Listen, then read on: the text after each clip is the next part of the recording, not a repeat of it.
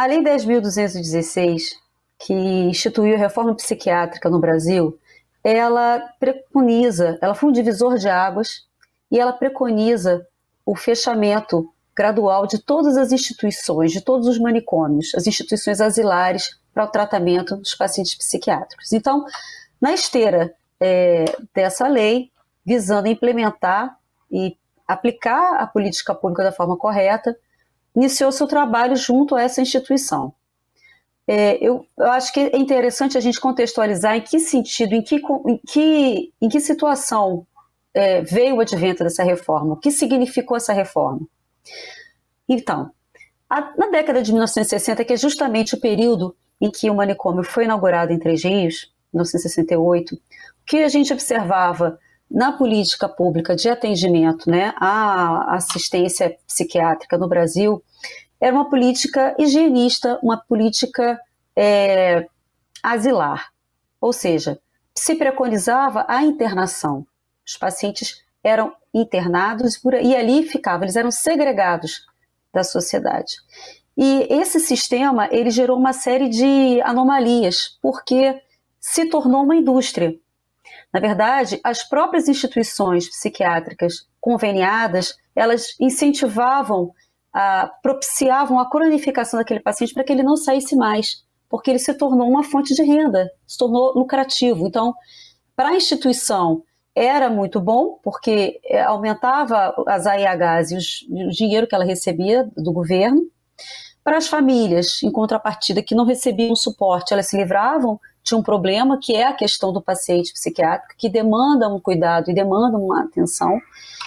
E o prejudicado nessa história foi o vulnerável, que é o paciente psiquiátrico, que nesse contexto teve todos os seus direitos, sofreu violações gravíssimas da sua, da sua liberdade, da sua saúde, enfim, foram submetidos a condições desumanas, como vários casos que nós temos aqui de hospitais psiquiátricos, mundo afora e no Brasil também, casos horríveis. Chegou-se a ter manicômios com 200, 300, 500 pessoas. Então, a reforma psiquiátrica ela surge como uma, uma reação da sociedade a esse sistema. E ela preconiza justamente o tratamento em meio aberto. Então, é, que esses pacientes sejam devolvidos à, à sociedade. Veja, o paciente psiquiátrico ele recebe o tratamento, ele precisa sair e ser reintegrado. Ele é um ser humano, ele não tem por que ficar preso. A loucura ela vem sempre associada com uma noção de periculosidade, com uma, noção de risco. O louco é perigoso. Ele está louco de raiva, ele é louco. Isso é, uma, é uma, um conceito que a gente tem arraigado na nossa, na nossa cultura, na sociedade, e é difícil você dissociar. É, e a ideia e a necessidade que a gente tem é de justamente desmistificar e provar e mostrar para as pessoas que o paciente psiquiátrico é uma pessoa que tem uma condição especial, que ele realmente precisa talvez de um cuidador, de alguém que o acompanhe, que o auxilie, mas que ele, se recebendo o tratamento correto, ele tem condições de viver em sociedade. Então, a atuação do Ministério Público, na, enquanto guardião da tutela dos direitos transindividuais do deficiente e também dos direitos individuais, da tutela individual do portador de deficiência.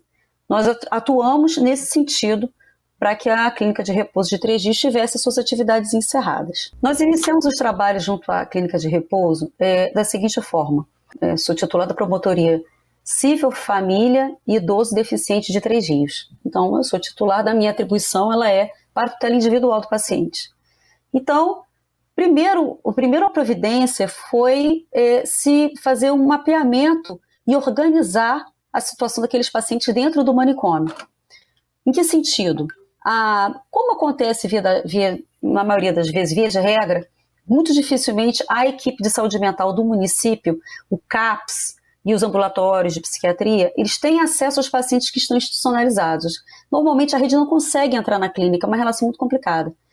Então, é, o primeiro momento foi feito uma, uma listagem. Nós fizemos um levantamento de todos os pacientes que estavam na clínica e foi instaurado um procedimento para cada paciente. Então foram 110 procedimentos administrativos instaurados no âmbito da promotoria, um para cada paciente. No bojo desses procedimentos, o que, que nós fizemos? Nós fizemos um trabalho de resgate da história de cada um deles. nós tínhamos pacientes que estavam internados há mais de 20 anos, há mais de 15 anos. Pacientes que já estavam de alta há muito tempo. Então, esses pacientes, o resgate foi no sentido de se identificar a documentação, se eles têm documentação, se eles têm certidão de nascimento, se não têm certidão de nascimento, qual é a sua origem, busca por esses registros nas suas comarcas de origem, no seu local de nascimento, busca por parentes.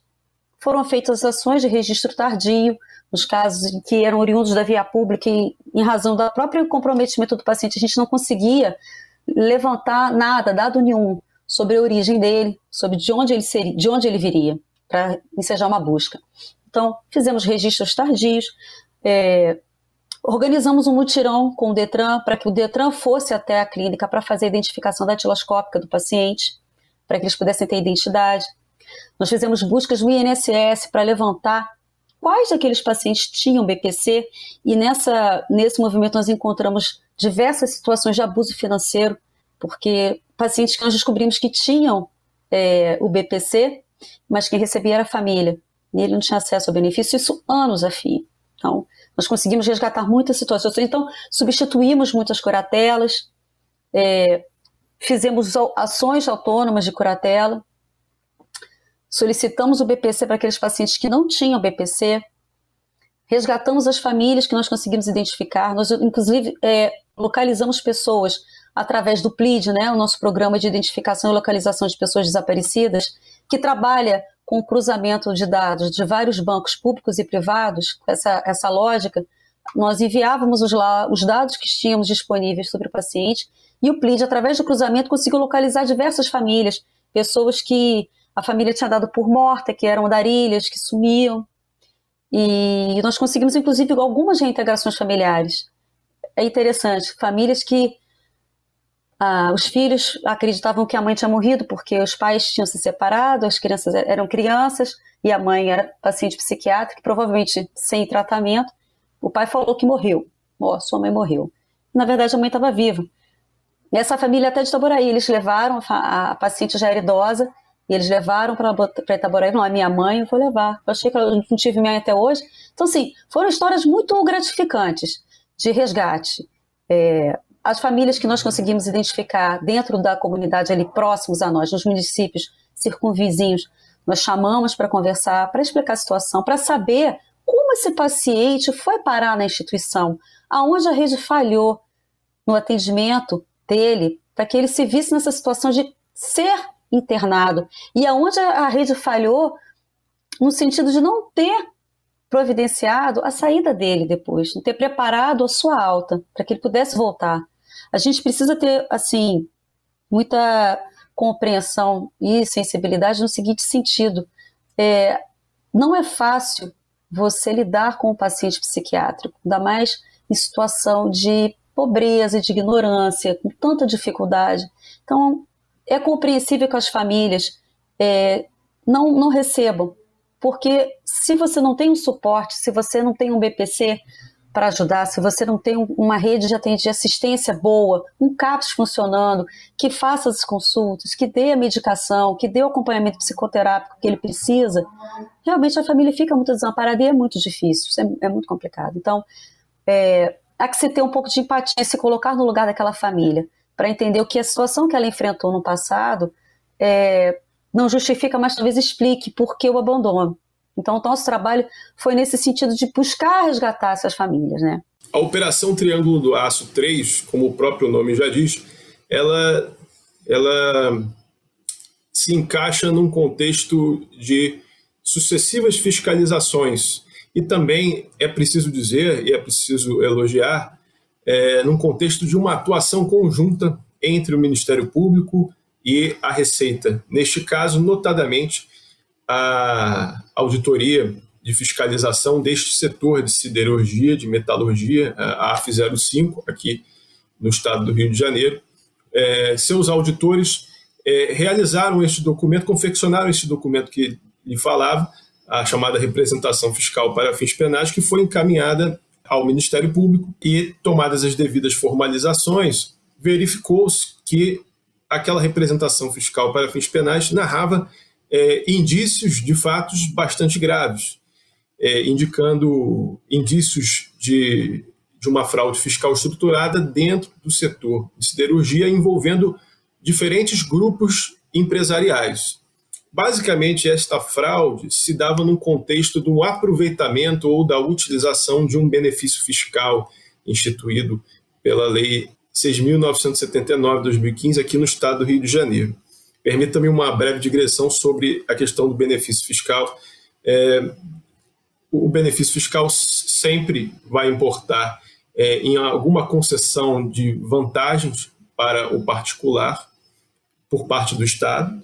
O Estado irá é, gerar aquilo que a gente chama de renúncia de receita, é, vai deixar de impor um tratamento é, tributário padrão para seguir uma espécie de uma norma, um sistema excepcional tributário, com algumas vantagens, como a população conhece em geral, é, isenções, alíquotas reduzidas, é, diferimentos, créditos presumidos, enfim. Neste caso desta lei, naturalmente todo benefício pressupõe, via de regra, parte a fazer jus a estas vantagens que o Estado legalmente lhe dá para explorar uma determinada atividade, é, contrapartidas estas que devem reverter em favor do meio social, é, a, a, fim de serem devidamente justificados. É, este benefício em específico, é, no intuito de estimular a industrialização em determinados municípios do estado do Rio de Janeiro, é, basicamente estipulava duas regras. Em primeiro lugar, este município abarcado pelo benefício, é, poderia receber então empresas, que a gente pode chamar aqui talvez de empresas incentivadas ou fábricas incentivadas, né? pelo incentivo fiscal.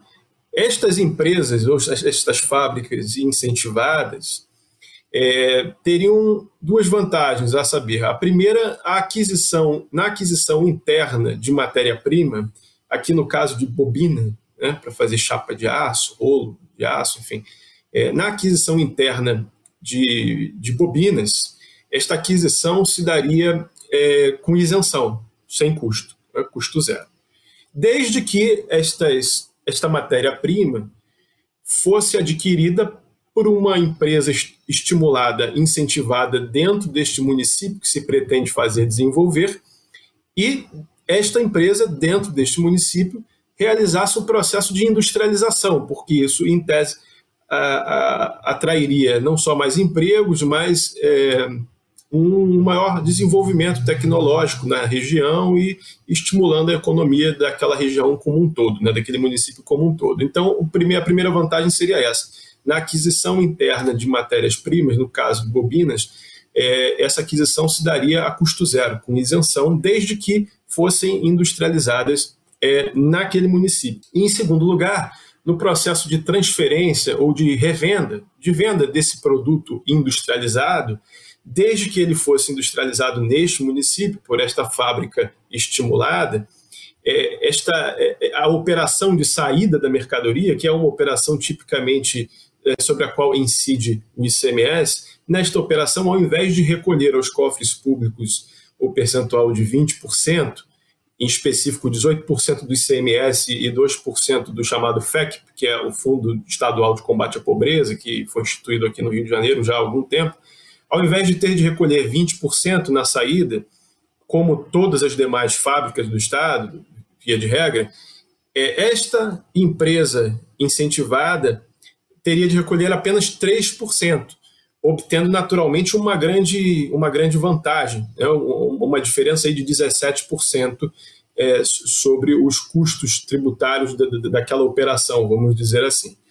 É, basicamente, esta representação fiscal para fins penais trazia informações de que esse, havia grupos de empresas que criaram fábricas incentivadas nesses municípios que, que, que se pretendia é, desenvolver a indústria. No entanto, estas fábricas eram fábricas, empresas praticamente de fachada, elas não efetivamente realizavam o processo de industrialização. Havia indícios de que, a rigor, o processo de industrialização se dava por outras empresas já com um porte de maior, já bem, é, já bem estabelecidas. É, este processo de industrialização se dava por outras empresas e não por essas empresas incentivadas no município incentivado, o que já significaria então uma burla ao benefício fiscal, à regra do benefício fiscal. Então, é, como resultado disso, esse grupo de empresas não só deixava de recolher este, esta diferença, de, de, de, não só, ou melhor, não só adquiria com isenção é, a matéria-prima, bem como na revenda, é, deixava de recolher 17% com base em, em, toda a, a produção para, esse, para, essa finalidade, o que, é, já pelas estimativas iniciais, é, poderia vir a gerar um, um, um déficit, uma sonegação de dezenas de milhões, centenas de milhões de, de reais. É, dependendo do caso, porque eram vários grupos empresariais é, abordados por essa operação. Esta foi a primeira vez que a operação foi feita em atuação conjunta da Cefaz com, a, com o Ministério Público do Estado do Rio de Janeiro. As duas primeiras foram apenas fiscalizações administrativas e, em virtude até de uma reincidência, é, esse relatório foi produzido e encaminhado para nós, do Ministério Público, a fim de que se pudesse é, efetivar uma investigação no setor é, para recuperar esses ativos, enfim. Mas depois é, desta narrativa de, de, de indícios de, de crimes tributários, é, desde logo se identificou que poderia ali haver não apenas crimes tributários, mas também outros crimes, como falsidade ideológica, como possível associação criminosa, é, e que a investigação foi justamente inaugurada e formalizada nesses termos.